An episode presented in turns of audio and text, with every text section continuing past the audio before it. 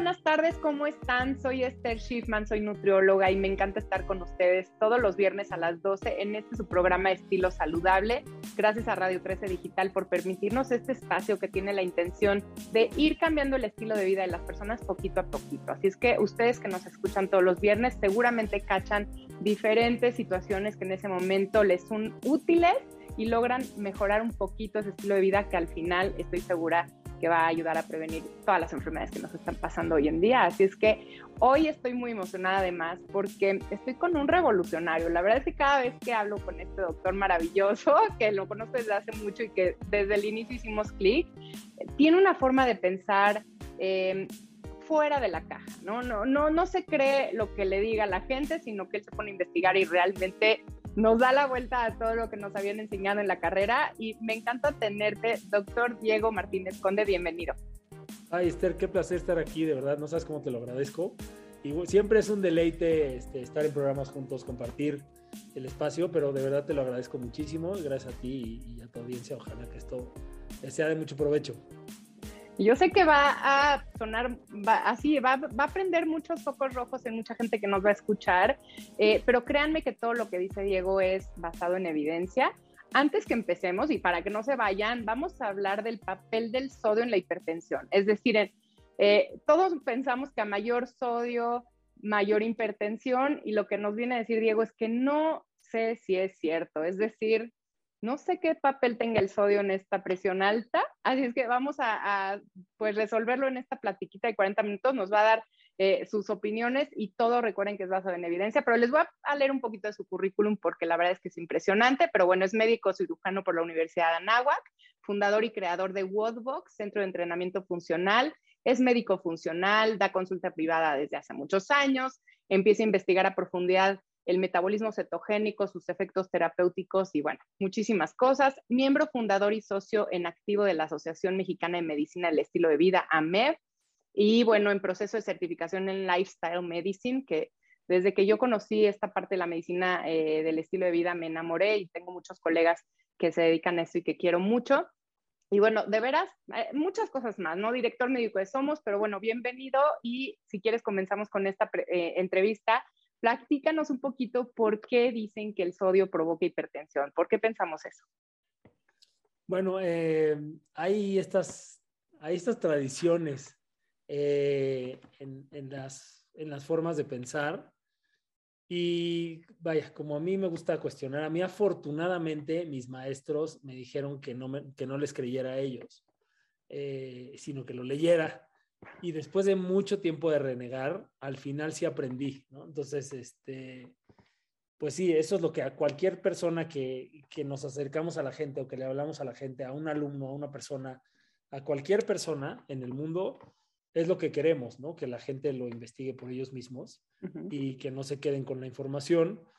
Pero bueno, en este caso me, me obligaron, no me obligaron, sino me, me alentaron a hacer como esta parte de crítica y cuando hay cosas que realmente pues no me latían o escuchaba de otras personas, no una, sino un par de veces o más, y eh, resultaban argumentos a lo mejor en un momento muy contrarios y después ya no tan contrarios y después quizá a lo mejor ya hasta ya empataba con ellos y después de todavía leer más o de averiguar, empiezan a llegar de otras de otras fuentes y dices, pues esto tiene mucha cordura, o esto tiene muchísima congruencia, o es un argumento válido, ¿no? Entonces, esta parte de, de ver el sodio como el satán, ¿no? Responsable máximo de la hipertensión, tiene muchos cabos que generan, eh, ¿no? Pues suficiente... Dudas, ¿no? Suficiente, ajá, ¿no? Suficiente conflicto de intereses, por llamarlo de alguna manera, ¿no? o sea, lana. Entonces, hay muchas cosas que suceden en la fisiología y como para, como para ponerlo muy claro. El sodio retiene agua y el agua se puede unir a una molécula o, va unida a moléculas de, glucosa. Entonces, es un equilibrio, o sea, no es, no es solamente ah, si tú comes glucosa vas a retener agua y si tú tomas sodio vas a retener agua, no es así. O sea, no somos una máquina o una ecuación, afortunadamente. Somos bastante más complejo que, esos, que eso. Entonces, el hecho de que tú comas sodio, mucho sodio, no quiere decir que necesariamente sea bueno, absolutamente no, pero el sodio, una, es fundamental para la vida, fundamental, al grado que hay algo muy importante para cualquier médico y nutriólogo y persona que se dedique a la salud, que se llama bomba de sodio-potasio. Y esto regula el equilibrio no en una parte, sino en todas las células de toda la economía humana. Entonces, es tan trascendente ese electrolito, es sumamente importante. O sea, no se puede tener una dieta libre de sodio y tener vida. Eso, o sea, eso es muy importante, ¿no? Ahora, ¿qué pasa cuando este sodio va eh, o está en formas que no son las más saludables, que normalmente están en productos procesados, por ejemplo, como eh, benzoato de sodio, como eritrorbato de sodio, como otros nombres raros que tienen después el sodio y que normalmente se utilizan como conservadores y que están práctica y únicamente en productos procesados, porque una manzana así del árbol no trae eritrorbato de sodio, ¿no? Puede tener sodio, desde luego, pero no estas, no estas cuestiones transformadas. Entonces, eh, esto no, no forma parte, o sea, estos, este tipo de sodio no forma parte de una alimentación saludable. Lo mismo eh, cuando, o sea, en general los productos procesados, muchos ingredientes de los productos procesados que son extraños, que no tienes en tu alacena, ¿no? Tú no tienes glutamato monosódico en tu alacena, ¿no? O sea, quizá puedas tener eh, trigo, pero no tienes las cuestiones industrializadas, ¿no? Entonces, este tipo de cosas es lo que hace que el sodio sí se convierta en algo venenoso o que esta mezcla se convierta en algo venenoso. Y de aquí es que una persona que hay varias tribus que siguen teniendo una alimentación, digamos, muy, muy preconquista, muy, o sea, muy antigua, muy ancestral que comen, eh, que salan sus productos.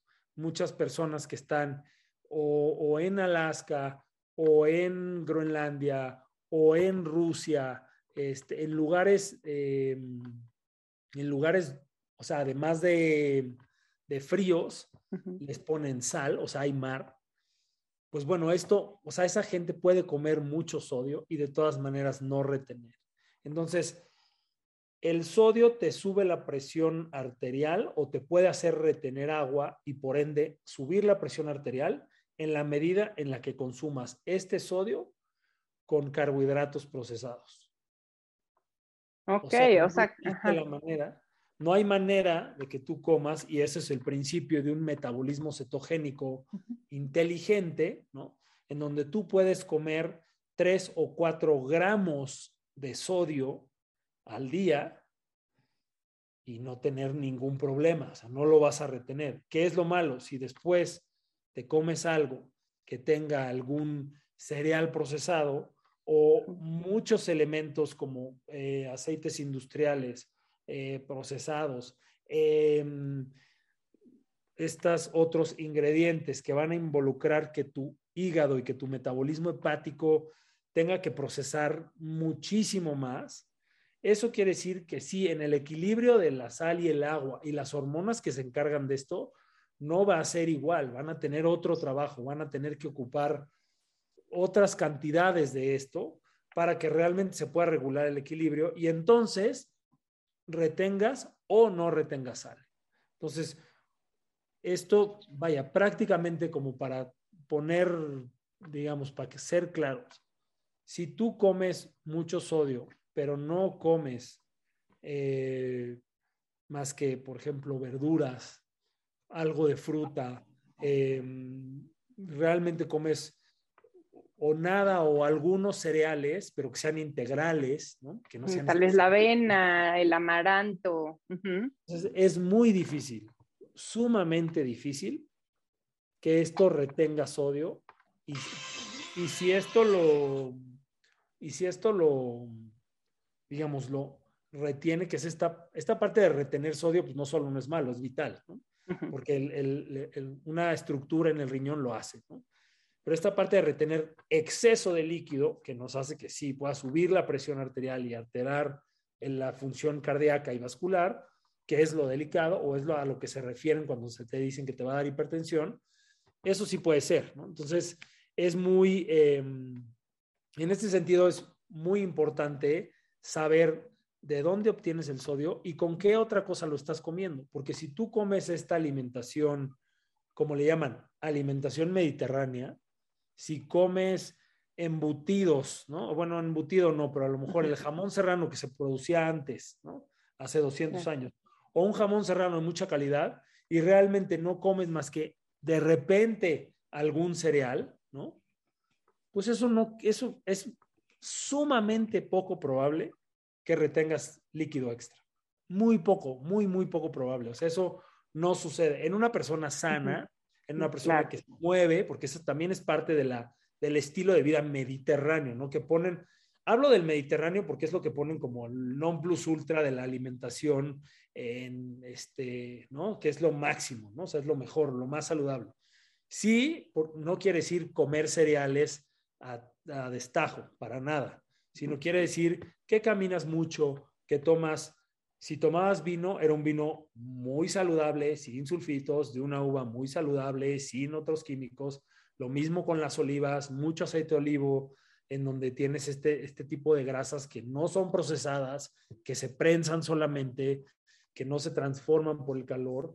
Entonces, todo este tipo de cosas, este tipo de acciones que fueron saludables, o sea, que eran antes naturales, y hoy en día son orgánicas o muy saludables, em, son las que hacen que no retengas este, que no retengas este sodio, porque no se puede, porque es incompatible una alimentación saludable a una alimentación alta en carbohidratos procesados, por ejemplo.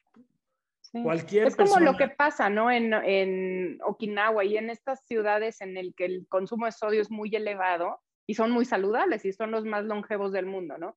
Tal vez es por esta razón que su alimentación y su estilo de vida es muy natural, muy llena de antioxidantes, muy activos, duermen bien, pescados con grasas saludables. Entonces, tal vez esa parte, el sodio juega el papel que tiene que tomar, ¿no? Aunque esté en exceso, porque sí, le echan mucha soya y no mucho sodio a sus platillos, pero eh, no, no, no tiene este efecto adverso de retener el agua y que se te suba la presión. Exactamente. O sea, eso es precisamente, o sea, ese es el meollo, lo que acabas de decir, exactamente eso.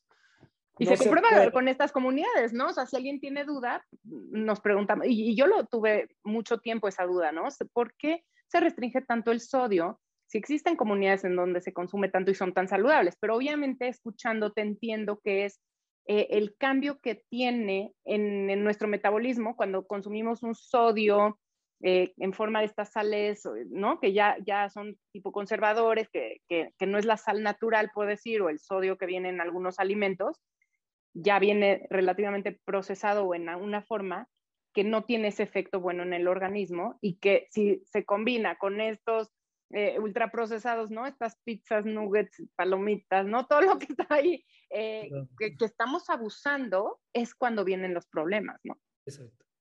Exactamente. O sea, en una alimentación, digo, con todo el respeto para Dan Buettner, que escribió las de Blue Zones, ¿no? Que es un libro fabuloso y que habla precisamente de estas zonas en el mundo donde hay más personas longevas, ¿no?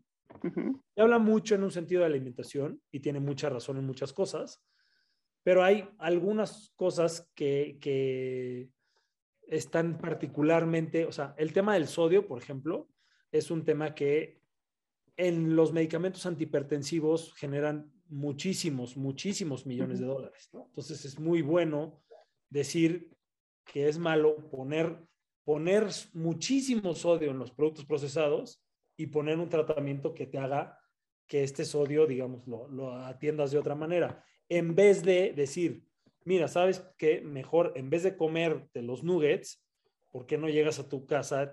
¿Por qué no te compras un pollo y haces este determinado empanizado? O no lo empanizas, ¿no? O sea, en vez de hacer esta parte de educación, atender la causa raíz, que es precisamente medicina funcional y el estilo de vida, te dicen, o sea, te dan este, este antídoto, que es muy fácil y no, no tengo nada en contra de la farmacéutica, al contrario, porque ha salvado muchas vidas y es, o sea, es algo muy bueno cuando se usa de manera justa, pero en algunos casos no es. Entonces, en este sentido, el tema del sodio es una de las cosas que sucede en estos lugares, ¿no? O sea, hay, todos hacen actividad física, todos tienen una comunidad, todos tienen un sentido de vida porque tienen algo, a lo mejor algún cuate, o sea, no hay, lo peor, creo que lo más tóxico es estar solo, ¿no? O sea, estar en soledad, ¿no? Que es precisamente un poco de lo que hizo toda esta situación covidera, eh, ¿no? Hacer, ser, hacer cosas totalmente antihumanas, ¿no? Que estaban totalmente fuera de nuestro radar y aquí este, tenías que aislar así. Entonces,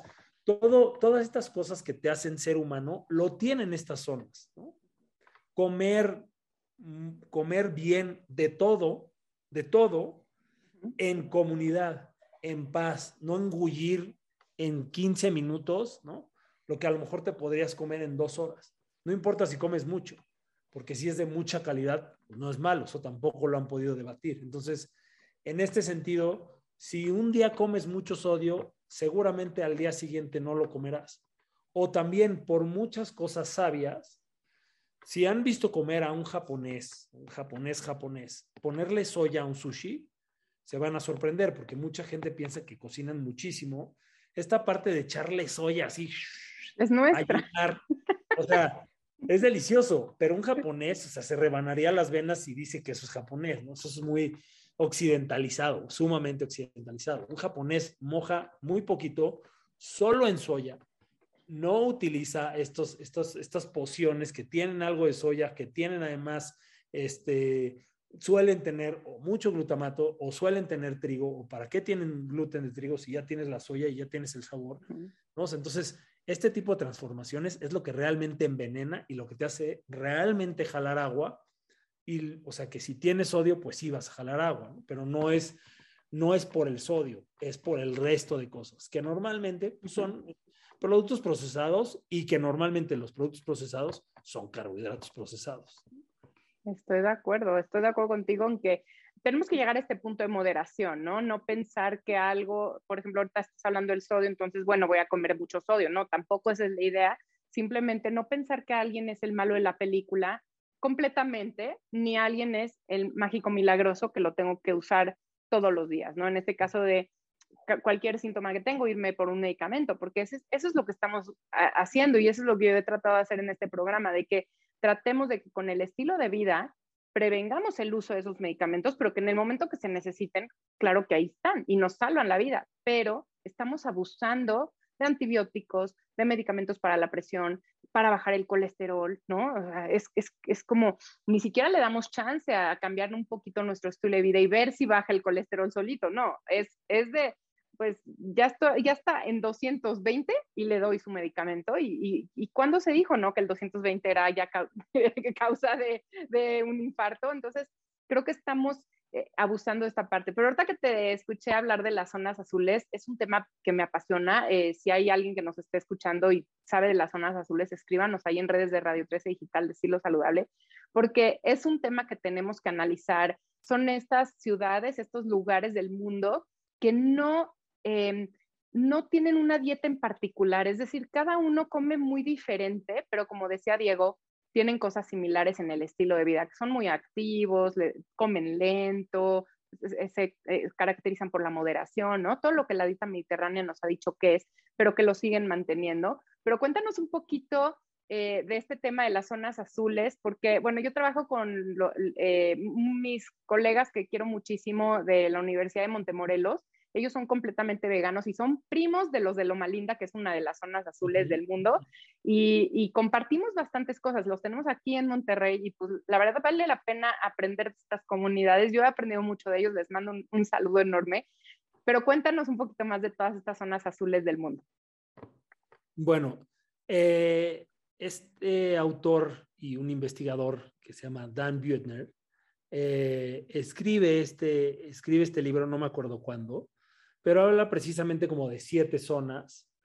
Una es Nicoya, que está en Costa Rica, otra son eh, los adventistas del séptimo cielo, que están en Loma Linda, el, otra población en Grecia, que no me acuerdo cómo se llama, está Okinawa.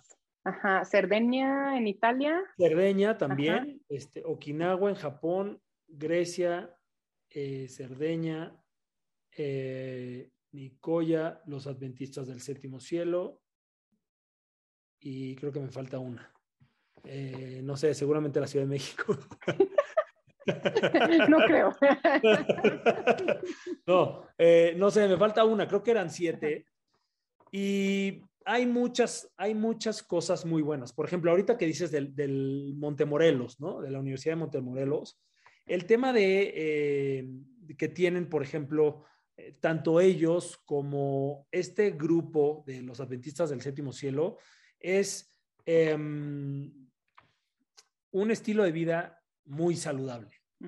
No solamente su alimentación, su alimentación es muy saludable, pero la alimentación, o sea, a pesar de que, o sea, además de que, no a pesar, sino que son, son veganos o vegetarianos, no, no sé si son, si Veganos, veganos. Eh, ah, bueno, veganos. Completamente veganos. Ellos cultivan sus, este, ellos cultivan sus, sus verduras, sus frutas, sus tubérculos, ellos cultivan todo y ellos cosechan también. Ellos siembran, ellos cosechan, ellos hacen esa chamba, ¿no? Ellos mantienen todo eso. Entonces, no solamente es ir y comprar en un súper muy saludable, sino es mil por ciento local. No hay más local que eso. O sea, es como si tú salieras de tu puerta y estuviera tu jardín o tu huerta y ahí lo cosechas, ¿no? no son ni 100 metros de distancia lo que tiene que viajar del alimento de donde nace a tu plato, ¿no? Eso lo hace súper local, ¿no? Entonces, de entrada, si eres una persona muy consciente por el mundo, que es muy importante, ¿no? El tema de consumir muchos vegetales, sí, pero también ver de dónde vienen, o sea, también... Que se den aquí al ladito, ¿no? Que se lo compres al marchante aquí al ladito. que sea local. cerca de tu lugar. Exacto, porque la parte de que sea local quiere decir que muchos vegetales que están aquí o en ciudades cosmopolitas no son precisamente locales, no solo no son nacionales, sino son nada locales, ¿no? O sea, y tienen una huella enorme, ¿no? De, un transporte, o sea, una huella que esto, a pesar de que tú eh, seas muy verde y solo comas esto, quizá esto, por el transporte que tuvo, ya estás ya estás en negativo, ya estás en super déficit de realmente ser verde. Entonces, a toda esta gente que, está consciente o que, o que está apostando por una alimentación muy saludable, tenga en cuenta esto, ¿no? Y eso es algo sumamente loable de estas comunidades, ¿no? Lo hacen local y lo hacen ellos, ¿no? Ahora va a haber una transformación muy grande y cada vez más sonada, bueno, no sé si más sonada, eh, pero sí cada vez más importante, que, que produzcamos nuestra comida. Y va a haber cada vez más comunidades que se van a ir como regresando al campo a producir ellos, ¿no?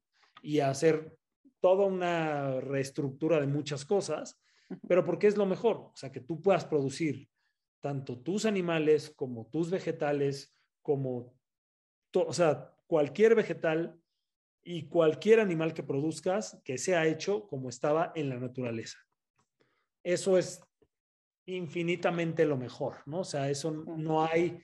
Es, como debe de funcionar, ¿no? En vez de que vaya pues perdiéndose la agricultura y que cada vez la gente del campo migre a la ciudad y no tenga oportunidades, los gobiernos van a tener que sí o sí apoyar a la gente del campo y que cada vez más tengas huertos en casa, huertos escolares, porque eso, aunque sean dos, tres cositas que tú eh, coseches en tu casa, porque entiendo, digo, nosotros que vivimos en ciudad, se complica a veces, no tenemos los conocimientos, entonces va a ser difícil, pero si empezamos a comprar cosas local, de, granjas o ranchos que estén cerca de nosotros, que, que, que sí existen y que, y que no está tan complicado. Ahorita es un poco caro, pero creo que esto va a ir cambiando porque se tiene que cambiar. Es decir, ya no hay Em, como economía que aguante este tipo de, de, transportes y de importaciones y de exportaciones. Entonces, tiene que cambiar algo más local y creo que va a ser muy saludable para nosotros, ¿no? Porque vamos a decir, como Diego,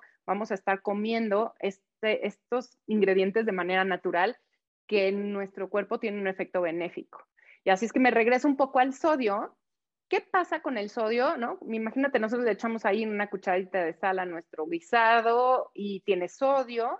¿Qué, qué pasa en nuestro cuerpo y cómo es su eh, eh, funcionamiento con el agua? Bueno, eh, el sodio prácticamente, o sea, como nosotros lo comemos normalmente, es cloruro de sodio. O sea, va una molécula de cloro eh, y, un, y, sodio, ¿no? O sea, van tanto cloro como sodio. Eh, y eso se disocia y hace por intercambios ahí en, en bombas de iones y así, Tú puedes hacer. Recuerden sus clases eh, de química, y cambios de electrones. Agua. iones positivos y este, negativos. Exacto, puedes hacer ácido, o sea, puedes hacer distintas cosas, pero, eh, o sea, no es que vaya a haber sal ahí disuelta en tus líquidos, no, no va a ser así, ¿no? Es bastante más sofisticado y maravilloso que eso.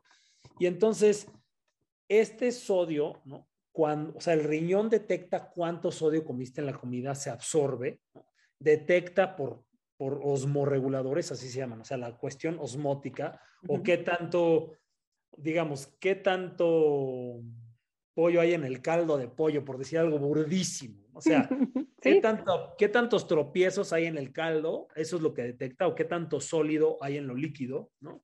Entonces, eso es lo que detectan estos osmoreceptores y lo que van a hacer es que el riñón filtre más o filtre menos y cambien también estas cuestiones químicas y entonces se filtre más o menos. Ahora, eso es independientemente del riñón y el hecho de que tú comas más, eh, o sea, si tú comes más carbohidratos, vas a retener más agua. Eso es, eso es un hecho. No depende del sodio, depende de los carbohidratos. Por eso una persona que consume más pasta Normalmente hay fenotipos y hay, hay, hay gente que metaboliza. Hay de todo en el mundo de... Pero normalmente comes más carbohidratos y entonces no estás tan eh, trimmed, ¿no? O sea, tan, tan magro. O si quieres enmagrecer, tienes que quitar determinada cantidad de carbohidratos y sobre todo algunos tipos de carbohidratos. No todos, ¿Cuáles hay que eliminar? Digo, para los que ahorita no saben identificar qué carbohidrato es bueno, ¿qué es carbohidrato, no? Para empezar Los ahí. carbohidratos, ¿Cuáles quitarías? Ajá. Este, o sea, quitaría, por ejemplo, los cereales procesados, absolutamente, ¿no? Y algunos cereales, o una buena mayoría de cereales, o por lo menos no en esa frecuencia. No quiere decir que tomarte un plato de avena sea malo. Depende de dónde estés y qué quieras. ¿no?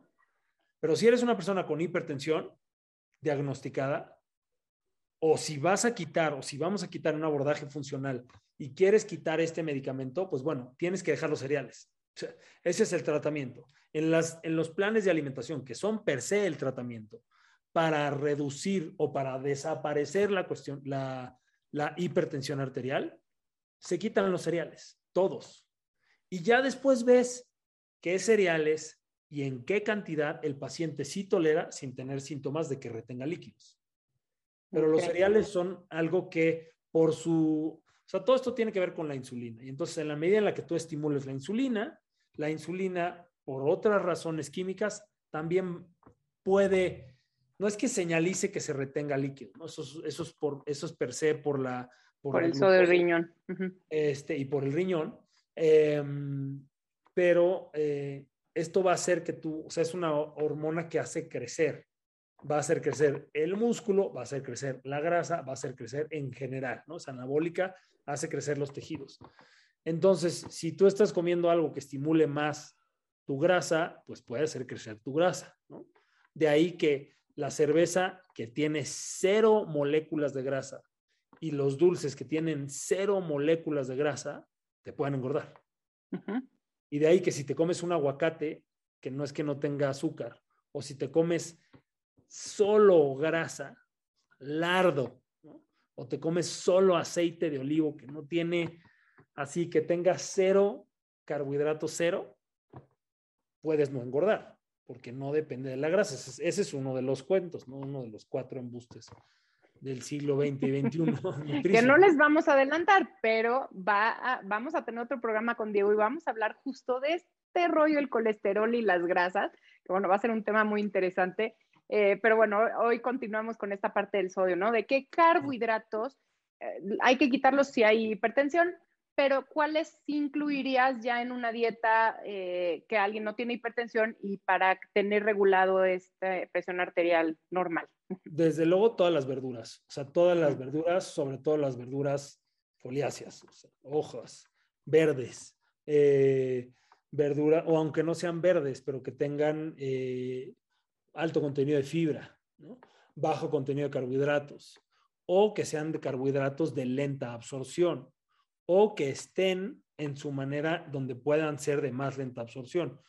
Todos los carbohidratos cuando se cocinan o cuando se someten a calor aumentan su índice glucémico, todos. Simplemente que si eres una espinaca, que tu índice glucémico, voy a decir algo, este no es el real, pero es 0.000014 y cuando lo sometes a, a calor es 0.0014, pues realmente no importa, ¿no? Es como algunas de las cosas de la, bueno, eh, no importa. Este, y entonces en este Entonces, verduras de preferencia crudas, ajá, muy ricas en fibra. Crudas o algunas sí transformadas, o sea, algunas sí transformadas o puede que no todo el tiempo las, las consumas cocidas o asadas. Algunas veces las consumes crudas, otras veces las puedes consumir cocidas, ¿no? Otras veces asadas, otras veces servidas. No hay problema, pero de todas maneras, el hecho de que tengan fibra, ¿no? Por ejemplo, los tubérculos. Los tubérculos, la papa, el camote, el betabel, ¿no? Este, la jícama, eh, o sea, tienen suficiente almidón pero también tienen suficiente fibra. Y depende si es almidón resistente o no, pero eso ya es otro Ese es otro tema muy interesante que voy a hacer un live, así es que esperen este live de almidones resistentes. Súper, sí, este, eso seguro que va a estar muy bueno. Pero bueno, entonces, esto que tiene suficiente almidón, el almidón también puede estimular tu insulina, puede subir tu glucosa y puede hacer que retengas más líquido, sí. Normalmente, si te comes una porción sensata humana no diminuta, no así chiquitita, sino sensata. O sea, algo que para muchas personas es mucho más de lo que normalmente comen, para algunas será menos, pero normalmente son porciones sensatas que dices, ah, está bien, o sea, con esto estoy satisfecho, no necesito más, sobre todo si te sientes a comer sin ansiedad. Pero entonces los tubérculos no tienen por qué desaparecer, las frutas tampoco tienen por qué desaparecer. ¿no? Dependiendo si eres una persona que ya cursa con diabetes y además tienes una descompensación con diabetes o tienes cifras de glucosa en sangre muy elevadas. Bueno, pues sí, tendrás Ahí le bajamos un poco, ¿no? Pero de ninguna manera una persona que a lo mejor esté sana o relativamente sana y nada más, nada más quiera eh, enmagrecer un poco o quiera perder eh, más grasa o quiera estar más saludable o no sé, depende del fin que tenga, puede, ah, o sea, quitar, por ejemplo, igual no todas las leguminosas, pero reducir el consumo y ver que de todas maneras se esté enmagreciendo, se esté perdiendo grasa. Hoy en día perder peso es como del siglo antepasado, si perder peso, pues cualquiera lo pierde, si le cortan una pierna, este, ¿no? Si te deshidratas. Diarrea, exacto, vas a perder peso. Sudas muchísimo. Sí y no vas a estar más sano, ¿no? Entonces, Hoy en día, para estar más sano, es el enmagrecimiento, ¿no? O sea, es perder grasa y mantener o incrementar tu masa muscular, que eso definitivamente te hace, sí te hace estar más sano. Perder aquí voy a lanzar al aire, ¿eh? perdón, pero tengo dos temas que quiero que Diego esté con nosotros, entonces vamos a, preguntarles a ustedes, mañana lanzamos, después de este programa, mañana lanzamos una encuesta, ¿qué les gustaría que platiquemos con Diego? Esta parte de colesterol y grasas y todo el rollo de, que a mayor grasa, mayor colesterol, o qué tengo que hacer. Bueno, esa es otra de las cosas que, aquí mi revolucionario eh, promueve o habla muy fuerte y me encanta. O esta parte del músculo. ¿Qué importancia tiene el músculo y de estar magro? Es decir, de no perder nuestra masa muscular y realmente lo único que perdamos es nuestra grasa, Ajá, pero que es más importante aumentar nuestra masa muscular. Pero bueno, vamos a, dejarlo ahí en, para ustedes, para que nos digan qué tema preferirían platicar con Diego. Y bueno, ahora sí, sigue, perdóname. No te preocupes. Eh, gracias por, la oferta y bueno, a ver qué sale. Me encantará estar en esos programas. Eh, entonces. Decíamos tubérculos, verduras, ah, frutas. Em, proteína, igual en la proteína animal, o sea, si es animal, también es muy importante que sea de buena calidad. Sumamente importante, porque además esto, en la parte en la que yo estoy, no, no solo absolutamente de acuerdo, agradezco el tema de los, de los veganos, porque han promovido que, que se haga esta conciencia. Eh, por el planeta, por la Tierra, tal. Y esa es una respuesta de algo que yo también soy un abogado, un acérrimo promotor de la ganadería regenerativa, que cada vez afortunadamente es más frecuente, que México es un gran productor de esto y que sumamente desafortunadamente, pues no se consume en México. Entonces, lo que hay que cambiar es el, incentivar a la gente que consume, porque es el consumidor el que puede cambiar los costos, los precios, los impuestos a todo esto. Desde luego, conociendo la ley, porque hay muchísimas cosas que favorecen a la producción no regenerativa, a la producción y a la alimentación con cereales de los animales, y a que se críen en mega, ultra, chip, número gigante y pues obviamente eso, la crianza es fatal. Entonces, si tú te comes un animal con esa calidad, con esa energía, ciertamente no va a ser bueno. Ciertamente, ¿no? A mí me dicen, ¿qué es mejor? Sí, es mejor caldito de camión de basura o la mida de banqueta. O sea, si es más saludable que eso, es más honesto que comerte una víscera de un animal convencional. Pero pues con las vísceras se curaban todos antes, muchísima gente, ahí es donde está. Porque era tu ganado, ¿no? Era tú, tú los cuidabas, les dabas de alimentación sana, ¿no? Lo que ellos tenían que comer realmente. los cuidabas, tenían higiene, vivían contigo, eran parte de tu familia y es parte del ciclo de la vida, que, que tuvieran que tener, ¿no? Como que, que, servir de alimento como ah, funciona eh, el, el mundo, ¿no? Que pues así, así es el reino animal. Así era antes, ¿no? O sea, en el, reino animal no es precisamente amoroso. Hay videos que mucha gente se alarma y dice, ay, qué horrible. O sea, la naturaleza no es linda, ¿no? Eh, tiene muchas cosas que a los humanos nos parecen increíbles eh, o muy lindas. Y hay muchas otras cosas que, que no son precisamente lindas, ¿no? De algo que no es la naturaleza, que es muy importante hacer la diferencia, es cruel. O bueno, no es que no sea cruel, sino está esta crueldad con ventaja, eso no es. O sea, no hay una jauría de lobos que decía, ah, ese animal lo vamos a hacer sufrir hasta el máximo punto. O sea, no es como esta, estos eh, grupos de seres humanos que se ponían a crucificar a ver hasta cuándo decían la verdad o a aplastar, o sea, hacer cosas atroces con los otros humanos, ¿no? Con la misma especie, ¿no? O sea, aquí hay cosas que sí, no son bonitas y no se siente bien cuando uno está viendo esos videos, pero Mm, o sea, sí sucede en, los, en, muchos animales, ¿no? En muchísimas especies, ¿no? También en los insectos, o sea, en todos, ¿no? Entonces, eh, yo no estoy diciendo muerte, muerte, muerte para nada, ¿no? Sino hay, hay ciclos, hay ciclos y hay cosmogonías y hay maneras de ver cómo es esto y la gente que realmente eh, procura al planeta, que realmente eh, le preocupa o se ocupa más bien de, todas estas cuestiones de que sean saludables y se ocupa de la salud, tienen el común denominador de, moverse, de buscar lo más natural, lo más apegado a como sucede en la naturaleza, lo más apegado a como sucedía antes, en que haya habido toda esta transformación y toda esta revolución verde, que es lo más bullshitero que existe. Em, o sea que lo que entiendo que estás promoviendo, o, creo que entiendo bien, es que sí tengamos una alimentación basada en plantas como la mediterránea, mucha fruta, verdura y etcétera. Bueno, todos los alimentos eh, vegetales de huerta que estén cerca de ti, etcétera, etcétera. Pero que no dejemos eh, los productos animales que también se están satanizando, pero sí mejoremos las prácticas, ¿no? Que eso creo que es lo que está mal. Las prácticas que se llevan a cabo a veces es lo que es lo que está mal y por eso es que encarecen, contaminan, etcétera, etcétera. Pero si tenemos una ganadería sustentable, que haya este equilibrio entre lo que se produce, se consume, bien difícil de, lograr, pienso yo. Hay que tener mucha conciencia y como tú dices, como consumidores nosotros, empezar a consumir estos productos locales, favorecer al agricultor para que no tenga que venirse a la ciudad y, ¿no? y que se pierda este equilibrio y que se tenga que exportar o importar cosas, que eso yo creo que es lo que más contamina nuestro planeta. A medida que hagamos esto, eh, vamos a estar bien nutridos, porque sí es una realidad que los eh, adventistas en Montemorelos son veganos y son súper saludables por su estilo de vida en general y porque llevan el veganismo como debe de ser. Sin embargo, aquí me llegan pacientes veganos que se quitaron a más grupos de alimentos porque pues qué miedo y los animales y que así, y están muy enfermos y su metabolismo está todo hecho un desastre, ¿no? Porque faltan estas proteínas de calidad y porque no se lleva adecuadamente. Pero bueno, e, ese es otro tema que también tendrás que venir. Pero, sí, sí.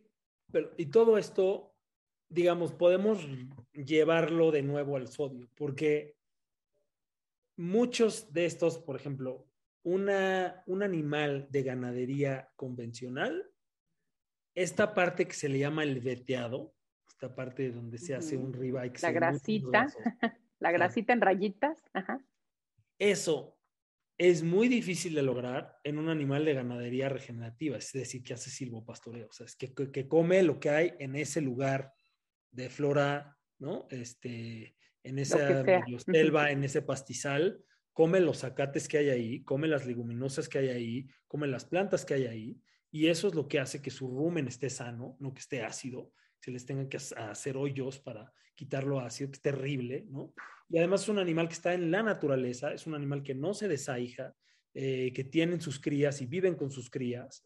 Eh, y, o sea, todo se hace de una manera mucho más natural. Entonces, desde el punto de vista, desde el energético, que es como un poco más esotérico para algunas personas, hasta el punto de vista biológico y desde el punto de vista mm, ético, es infinitamente distinto, es totalmente otra cosa. O sea, criar un animal en las condiciones en las que se cría eh, naturalmente, como sucede en las manadas de África. Hay gente que lo dice que es vegana y hay gente que lo dice que es que come animal.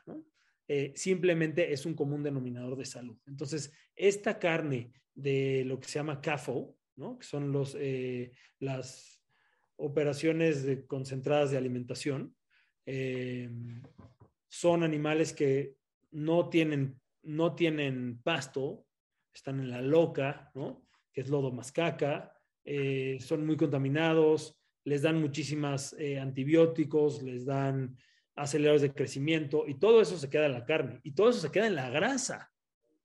Entonces, definitivamente, si tú quieres tener un sistema hormonal sano, pues no te puedes comer todos estos residuos de hormonas que sí están en la grasa de estos animales y que de ninguna manera te lo van a decir, de ninguna manera, porque los mismos dueños de estas ganaderías son los dueños de las grandes empresas y de los grandes conglomerados de alimentación. De ninguna manera te lo van a decir porque pueden billetear a quien sea en los congresos, ¿no? O sea, es, es un hecho. Y ahí sí, qué triste, lo dice, qué triste. Lo dice Mark Hyman y lo dice eh, Rob Wolf y lo dicen un montón de autores que han denunciado esto, lo dice el doctor Mercola, eh, o sea, mucha gente que se dedica a esto. Eh, sí, inclusive hay un documental, ¿no? Que se atacó a una carnicería en Harvard que es la única que ya quedaba, porque hay esta tendencia al veganismo, especialmente en los jóvenes y en, en, estas universidades, y pues eh, hubo todo un boicot y ellos hablaban del amor que tienen por sus animales y cómo lo hacen bien y cómo los cuidan y todo. Y entonces, si te entra el, como, como esa dualidad de, de qué será lo mejor. Hay tanta mala información que los chavos lo están haciendo por las razones correctas, sin embargo, no es la realidad. ¿no? Están eligiendo ser veganos por la mala información y no por la realidad que si comieran carne local y, tuvieran este equilibrio de vegetales y animales, la verdad es que estaríamos súper sanos, no necesitaríamos hacernos veganos. Esa es, mi opinión personal también, ¿eh? Ajá. Obviamente. Eso también es, una opinión personal, pero también está demostrado, digamos, de, cierta manera en algunas, eh, en varias tribus, ¿no? Que siguen teniendo sus tradiciones milenarias, literalmente, y que siguen consumiendo animal. Animal no quiere decir todos los días consumir barbecue. Eso, y lo menos nutritivo, eso es un hecho en todas las latitudes del mundo. Lo menos nutritivo del animal es el músculo, lo menos. O sea, lo más nutritivo del animal son las vísceras. Obviamente que si tú las tienes hacinadas y ahí estabuladas y todas en esta crianza, pues te vas a estar comiendo, pues sí, o sea, es mejor comerte la rejilla precoladera.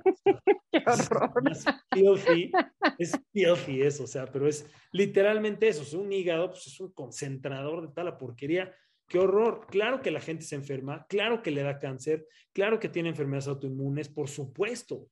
Tienes todos estos residuos que nadie te está diciendo que no duelen y precisamente porque no duelen lo tienes. Y con eso, desde luego, el sodio. Simplemente por comerte una carne así, que tiene muchísimo más sodio y que algunas de estas carnes están en un plástico, que ese plástico libera hormonas, ¿no? y está todo el tema del BPA y todos los ceftalatos y un montón de cosas. Y eh, si además cocinas eso a la lumbre directo porque sabe delicioso el chamuscado, es venenosísimo. O sea, pocas cosas tan venenosas como eso. Eh, puede ser delicioso, es lo venenoso delicioso. O sea, algunas personas nos encanta o les encanta, pero en verdad es venenosísimo. O sea, chamuscar la carne, aunque sea carne de rebaño sagrado de Jardín del Edén del siglo XVI, es muy venenoso. que no esté tan cocida. Ajá, ninguna cultura, ninguna que haya comido animal en ninguna latitud del mundo chamusca sus animales. Ninguno. Todos hacen, es muy importante. De los, de los, de la, de la mayor o el mejor, digamos, una barbacoa, que es un al vapor, pero en animal. Y la barbacoa se hace aquí, o sea, en la meseta de la náhuac, en el, o sea, en los, con los mayas, con muchísimas civilizaciones que estuvieron en Estados Unidos, muchas, lacotas, dakotas, apaches, muchísimas, en, en, muchísimas otras de Norteamérica también, que estuvieron más al norte, hasta en Groenlandia, en Asia, en África, en todas partes hay esta parte donde haces un hoyo y pones ahí y le pones hierbas. En algunos son nopales o magueyes, en otras son hojas y otras, eh, otras piedras que encuentran que hay en esa región del mundo, pero entonces esa es la mejor manera para, para coccionar y definitivamente no, no, comen animales estabulados.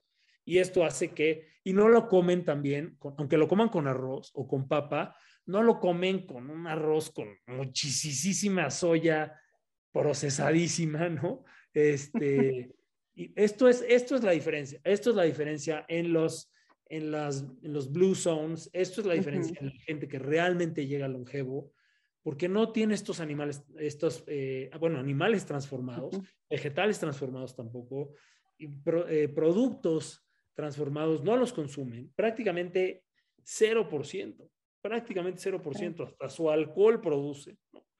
Este, es cierto, ¿no? Que, que, que, volvamos a lo tradicional, ancestral, real, ¿no? No, no, no a, a, lo natural. Lo natural no, no necesariamente es bueno, pero sí, lo tradicional, ancestral.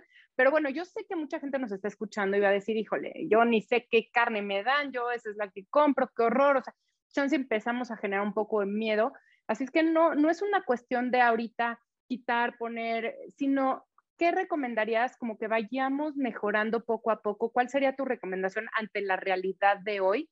Que no todo el mundo podemos tal vez ir a buscar un rancho, que quiero decirles que yo sí lo hice, me fui a visitar ranchos tras rancho, tras rancho, a ver cuál me convencía, cuál que yo veía que estaban con espacio vital, ¿no? Todos los animales que, que, los cuidaban, que los querían y que me lo mandaban en un empaque eh, biodegradable y sustentable y bueno, todo este rollo, ¿no?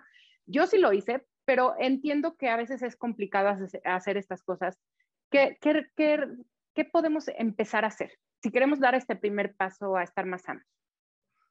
Bueno, eh, en realidad es bastante eh, simple, no estoy diciendo que sea fácil, pero es muy simple. O sea, a pesar, y si hay un estudio de eso, lo voy a buscar y después lo voy a compartir para que se pueda compartir con tu audiencia, porque sí hay, em, en donde, digo, es un estudio bastante polémico, pero no es un estudio en una población gigantesca, pues porque pues, no se ha podido. Nadie le interesa, ¿no? Este, exacto, ¿no? Eh, por la cuestión, o sea, no se ha pagado para eso, pero un estudio donde se hizo con, con carne no orgánica, ni mucho menos regenerativa, con consumo de carne orgánica, simplemente no consumían nada procesado. Sí consumían carnes de distintos animales, eh, sí consumían pescado y eh, no consumían nada procesado. O sea, tú guisabas en tu casa. Entonces, ¿Cómo detectan las personas que nos están escuchando, cómo detectan, cómo saber si algo es procesado o ultraprocesado? Bueno, una manera de, o sea, un paso antes de detectarlo es si tú lo puedes hacer. Algo que yo recomiendo en mis pacientes es, ok, no tengo tiempo. Eh, o sea, el cuerpo es uno, nada más vienes con uno. Tú decides si es ataúd, carreta, carroza, Ferrari, o sea, tú decides qué templo tienes, ¿no? Si es un mausoleo o una choza ahí de, este palafito mal hecho y destruido, que hay muchísimas personas así y habemos otras personas que no, o sea, que sí, sí cuidamos el templo, ¿no? En el que venimos, la carcasa, ¿no? Entonces, si, si estás viviendo en un cuerpo humano hoy, ¿no? Y nos estás escuchando, sí te interesa optimizar tu alimentación y sí te interesa tener ideas, igual y no las puedes hacer ahorita, pero por, por lo menos tenerlas en el renglón, ¿no? Entonces, que tú destines una hora y hay estos experimentos en donde han juntado, hay algo que se llama el, Amen, The Amen Plan, que fue eh, Daniel Amen, que es un neurólogo, eh, se juntó con un pastor, no me acuerdo cómo se llama, y con eh, Mark Hyman, hicieron todo este plan en donde enseñaban a cocinar a las familias, ¿no?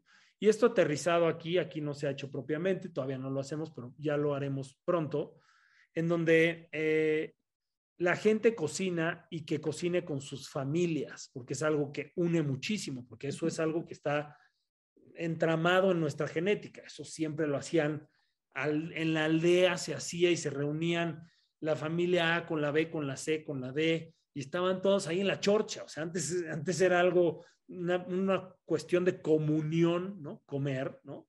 Y todos preparaban y todos comían. Y aunque hubiera COVID, pre, pre, pre, pre, pre no, no pasaba nada. Compartían y metían en la cazuela, no pasaba absolutamente nada, ¿no? Y, y toda esta parte, pues se perdió, ¿no? Entonces, hoy en día lo que puedes hacer es cocinar tus alimentos. Si no puedes todos los días, cocina para tres días y come tres días saludable. O sea, ya por lo menos tienes un 40% de tu semana sano. Y lo puedes distribuir o congelas una porción y dos porciones. Una te la comes un lunes y el otro te la comes un jueves. Y ya tienes ahí un antídoto para todo el resto de cosas si no puedes comer. Ahora, yo en, en esta situación covidera he comido en, en Rappi muchísimas cosas y sigo comiendo en Rappi muchas cosas y muchos son para el experimento de no engordas. O sea, no, no, no subes de grasa si haces ejercicio y si comes conscientemente. Sí implica más que tengas que saber determinadas cosas, pues sí, ¿no? Pero sigan viendo el programa para ir aprendiendo, ¿no? Exactamente, exacto. Eh, pero muy prácticamente es no compres nada procesado.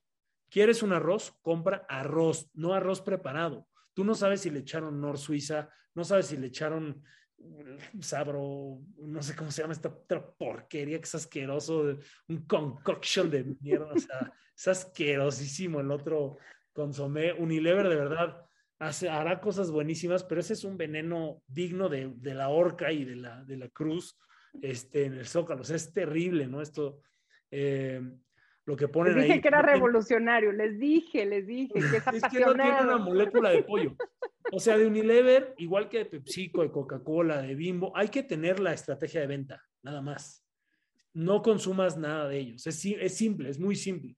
O sea, quédate con, quédate con su marketing, quédate con sus colores, con lo que hacen, con su técnica de distribución. Si alguien nos hablara de cómo distribuyen, sería fabuloso. Pero bueno, eso no nos lo regalan.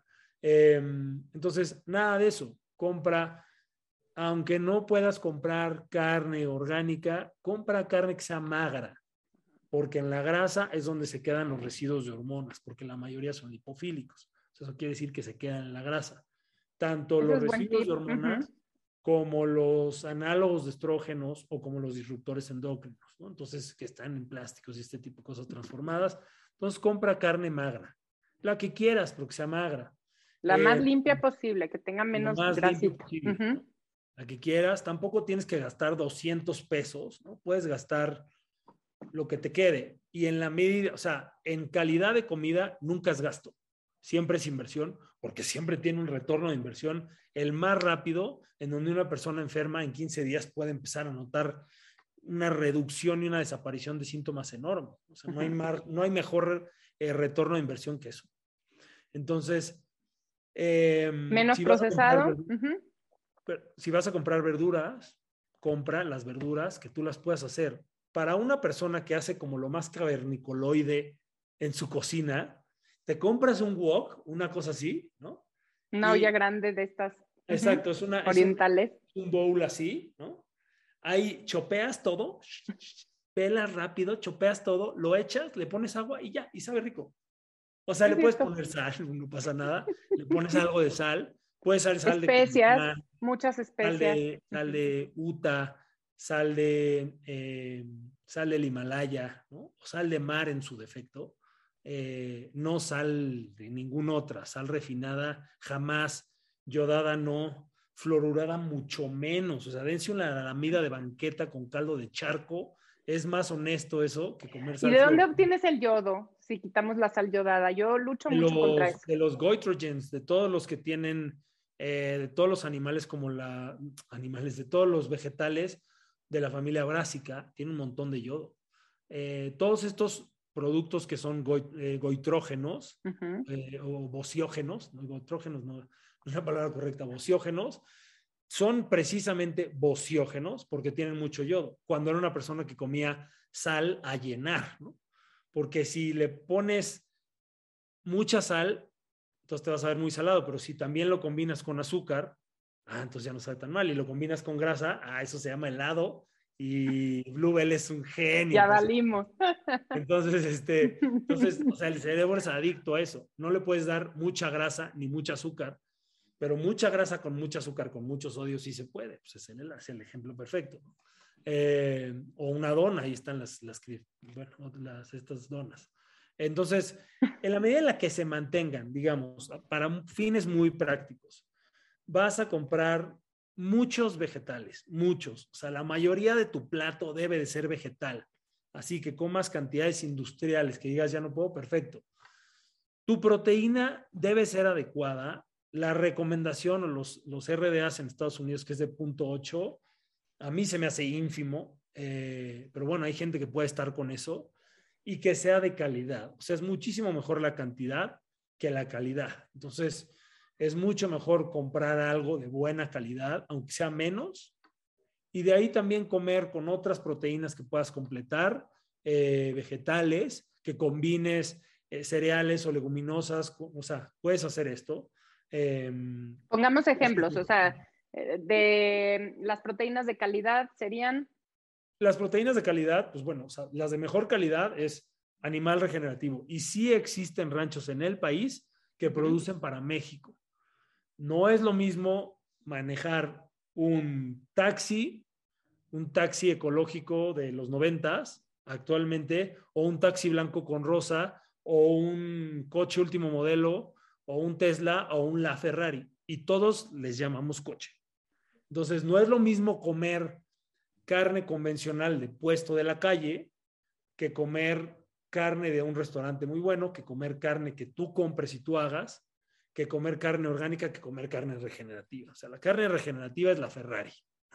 Y entonces la inversión definitivamente, aunque te quieras simplemente subir y rozar su piel, pues es distinto, ¿no? O sea, aunque quieras, si quieres comer un cubo de filete de carne de ganadería regenerativa, que implica muchas cosas, tú al comprar esta carne, o sea, tú cuando compras carne de mucha calidad, ayudas al planeta, ayudas al productor, ayudas definitivamente al A tu animal cuerpo. crianza, ayudas eh, al comensal, o sea, a ti mismo, y ayudas inmensísimamente a la Tierra, o sea, al planeta. Entonces, todo eso pagas en una, en una inversión de un animal de ganadería regenerativa, que ahorita no sabemos qué es ganadería regenerativa porque es un nicho, pero pronto Poco va a poco. cambiando, Yo ¿verdad? estoy Ya de acuerdo que ahí va. Sigue siendo polémico, pero hasta los mejores productores de plantas están de acuerdo en que se necesitan los animales, ¿no?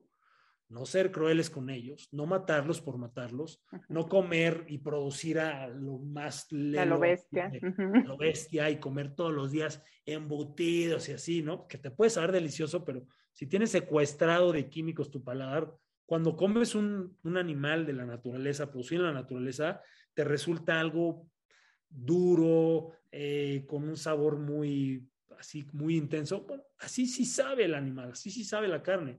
Muy poca gente sabe esto, pero bueno, entonces...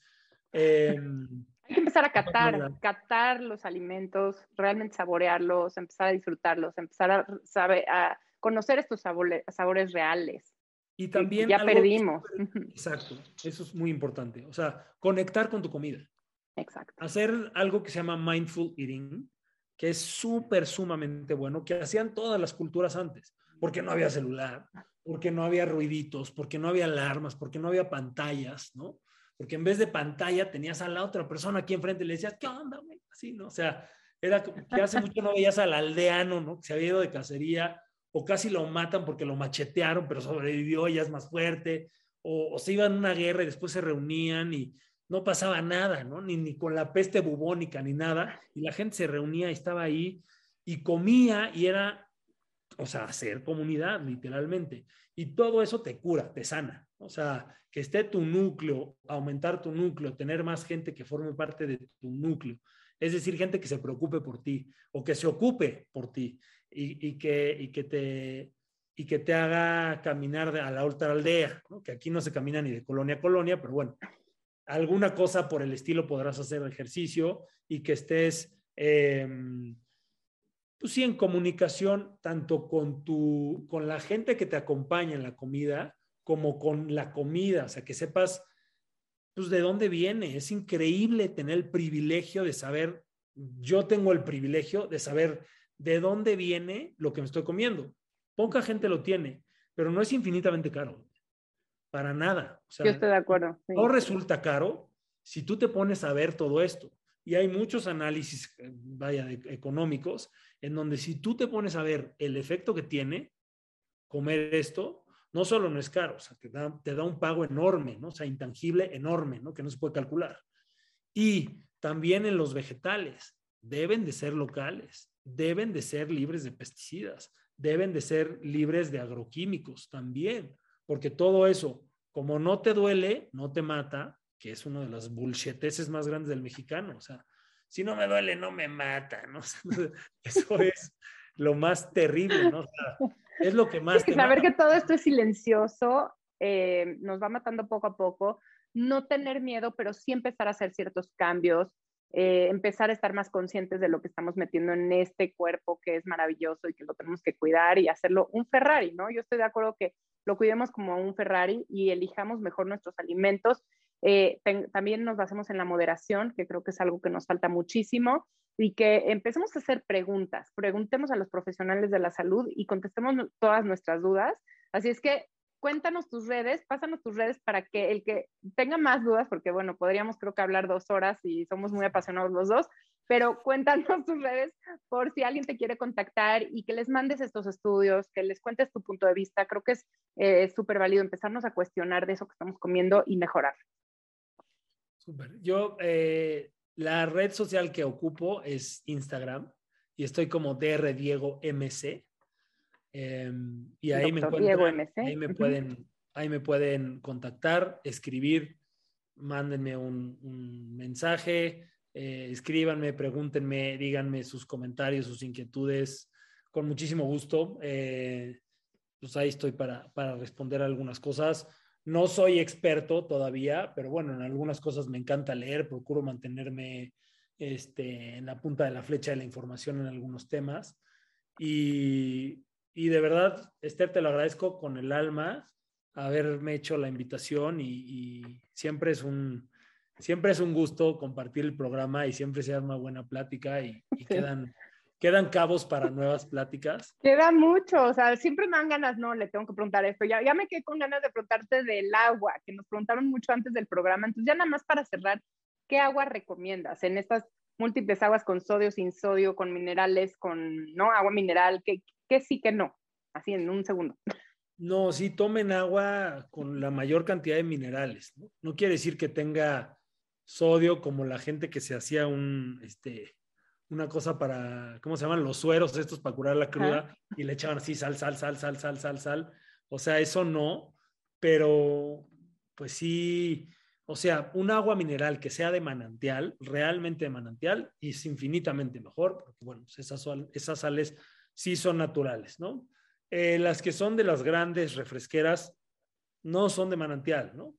Como Ciel, por ejemplo. Eh, Nos van a, cortar el programa a todas estas marcas. No, espero que no, espero que no. Lo bueno, que tenemos libertad. Este, las, las aguas que no tienen sodio, yo no la consumo. A menos de que tengas, no sé, por ejemplo, tengo, tienes ganas de correr y acalambrarte, pues consume esa, ¿no? Este, es totalmente absurdo consumir algo que no tenga electrolitos para reponer el agua perdida, como si el ser humano, o sea, sudar agua destilada. Eso no está bien. Entonces, agua preferentemente de manantial, agua filtrada con un buen filtro, que no solamente filtre los microorganismos y los bichos, ¿no? Y los coliformes, sino que filtre sobre todo los metales pesados y los químicos, ¿no? Que son realmente lo que no te das cuenta, ¿no? Muchas veces si tú comes o si tú comes y si tú tomas caca, que en esta ciudad es hiper mega común, ¿no? Pero si te pasas de dosis te vas a dar cuenta, ¿no? O sea, te vas a dar cuenta invariablemente, ¿no? O sea, vas a tener una gastroenteritis por lo menos, ¿no? Eh, y, tu, y bendito sea Dios, tus, tus eh, bacterias, ¿no? Tu microbiota te va a decir, te pasaste de caca, ¿no? Este, aunque suene horrible, pero pues sí, ¿no? Te lo van a hacer notar. Pero en, pero en químicos que sean eh, disruptores hormonales, no te dice, nadie te dice. Se te acumulan, se acumulan sin que sepas, sin que duela, hasta que puede ser demasiado tarde. Lo mismo en metales pesados, hasta que ya empiezas a tener una enfermedad autoinmune, empiezas a ponerte a hincharte o, alguna cosa mal, ¿no? O sea, te das cuenta hasta que estás mal. Entonces, eso es algo que yo recomiendo mucho. O sea, sí, también ser muy conscientes, no solo de lo que comen, porque no solo eso es lo que te afecta, te afecta también lo que tomas, lo que inhalas y lo que te untas también. Y eso es solo para la parte física, porque para la parte mental, pues ya es otro cuento. Estoy de acuerdo, no, mucho que platicar. La verdad te agradezco muchísimo estar en este espacio. Agradezco a todos los que nos siguen todos los viernes aquí a las 12 en Radio 13 Digital, en Estilo Saludable. Me encanta tener doctor Diego Martínez Conde. Búsquenlo ahí en redes para hacerle más preguntas. También escríbanos a nosotros, tanto en Radio 13 Digital como a mí, nutrióloga Esterese, tanto en Facebook, Instagram o en Twitter. Y bueno, pues Gracias por seguirnos. Recuerden que hoy hay receta saludable para que empiecen a cocinar en casa y pongan en acción todo esto que platicamos aquí y busquen poco a poco ir mejorando, no de la noche a la mañana, pero sí poco a poco todo lo que les haga sentido, empezar ya, empezar hoy mismo. Así es que nos vemos muy, muy pronto. Y muchas gracias, Diego, de nuevo. Gracias a todos por seguirnos. y bueno, soy Esther Schiffman. Gracias, Radio 13 Digital.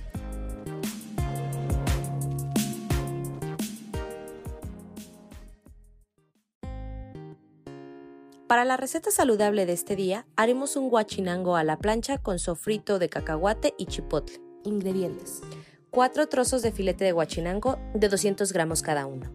Una taza de cacahuates picados, media cebolla finamente picada, 3 dientes de ajo picados, 4 jitomates en cubo y sin semillas, una cucharadita de chipotle molido, 2 cucharaditas de tomillo picado, el jugo de un limón amarillo, 4 cucharadas de aceite de oliva, 4 cucharadas de mantequilla, sal y pimienta.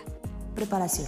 En una sartén mediana a fuego alto, sofría el ajo, cebolla, tomillo y cacahuates. Cuando hayan dorado, integra el chipotle y el jitomate, salpimiente. Cuando la mezcla haya espesado, añade el jugo de limón y reserva. Hace el pescado en una plancha a fuego medio con el aceite de oliva. Sirva y cubra con la mezcla de cacahuate. Acompañe con verduras asadas o arroz. Esta receta rinde para cuatro porciones.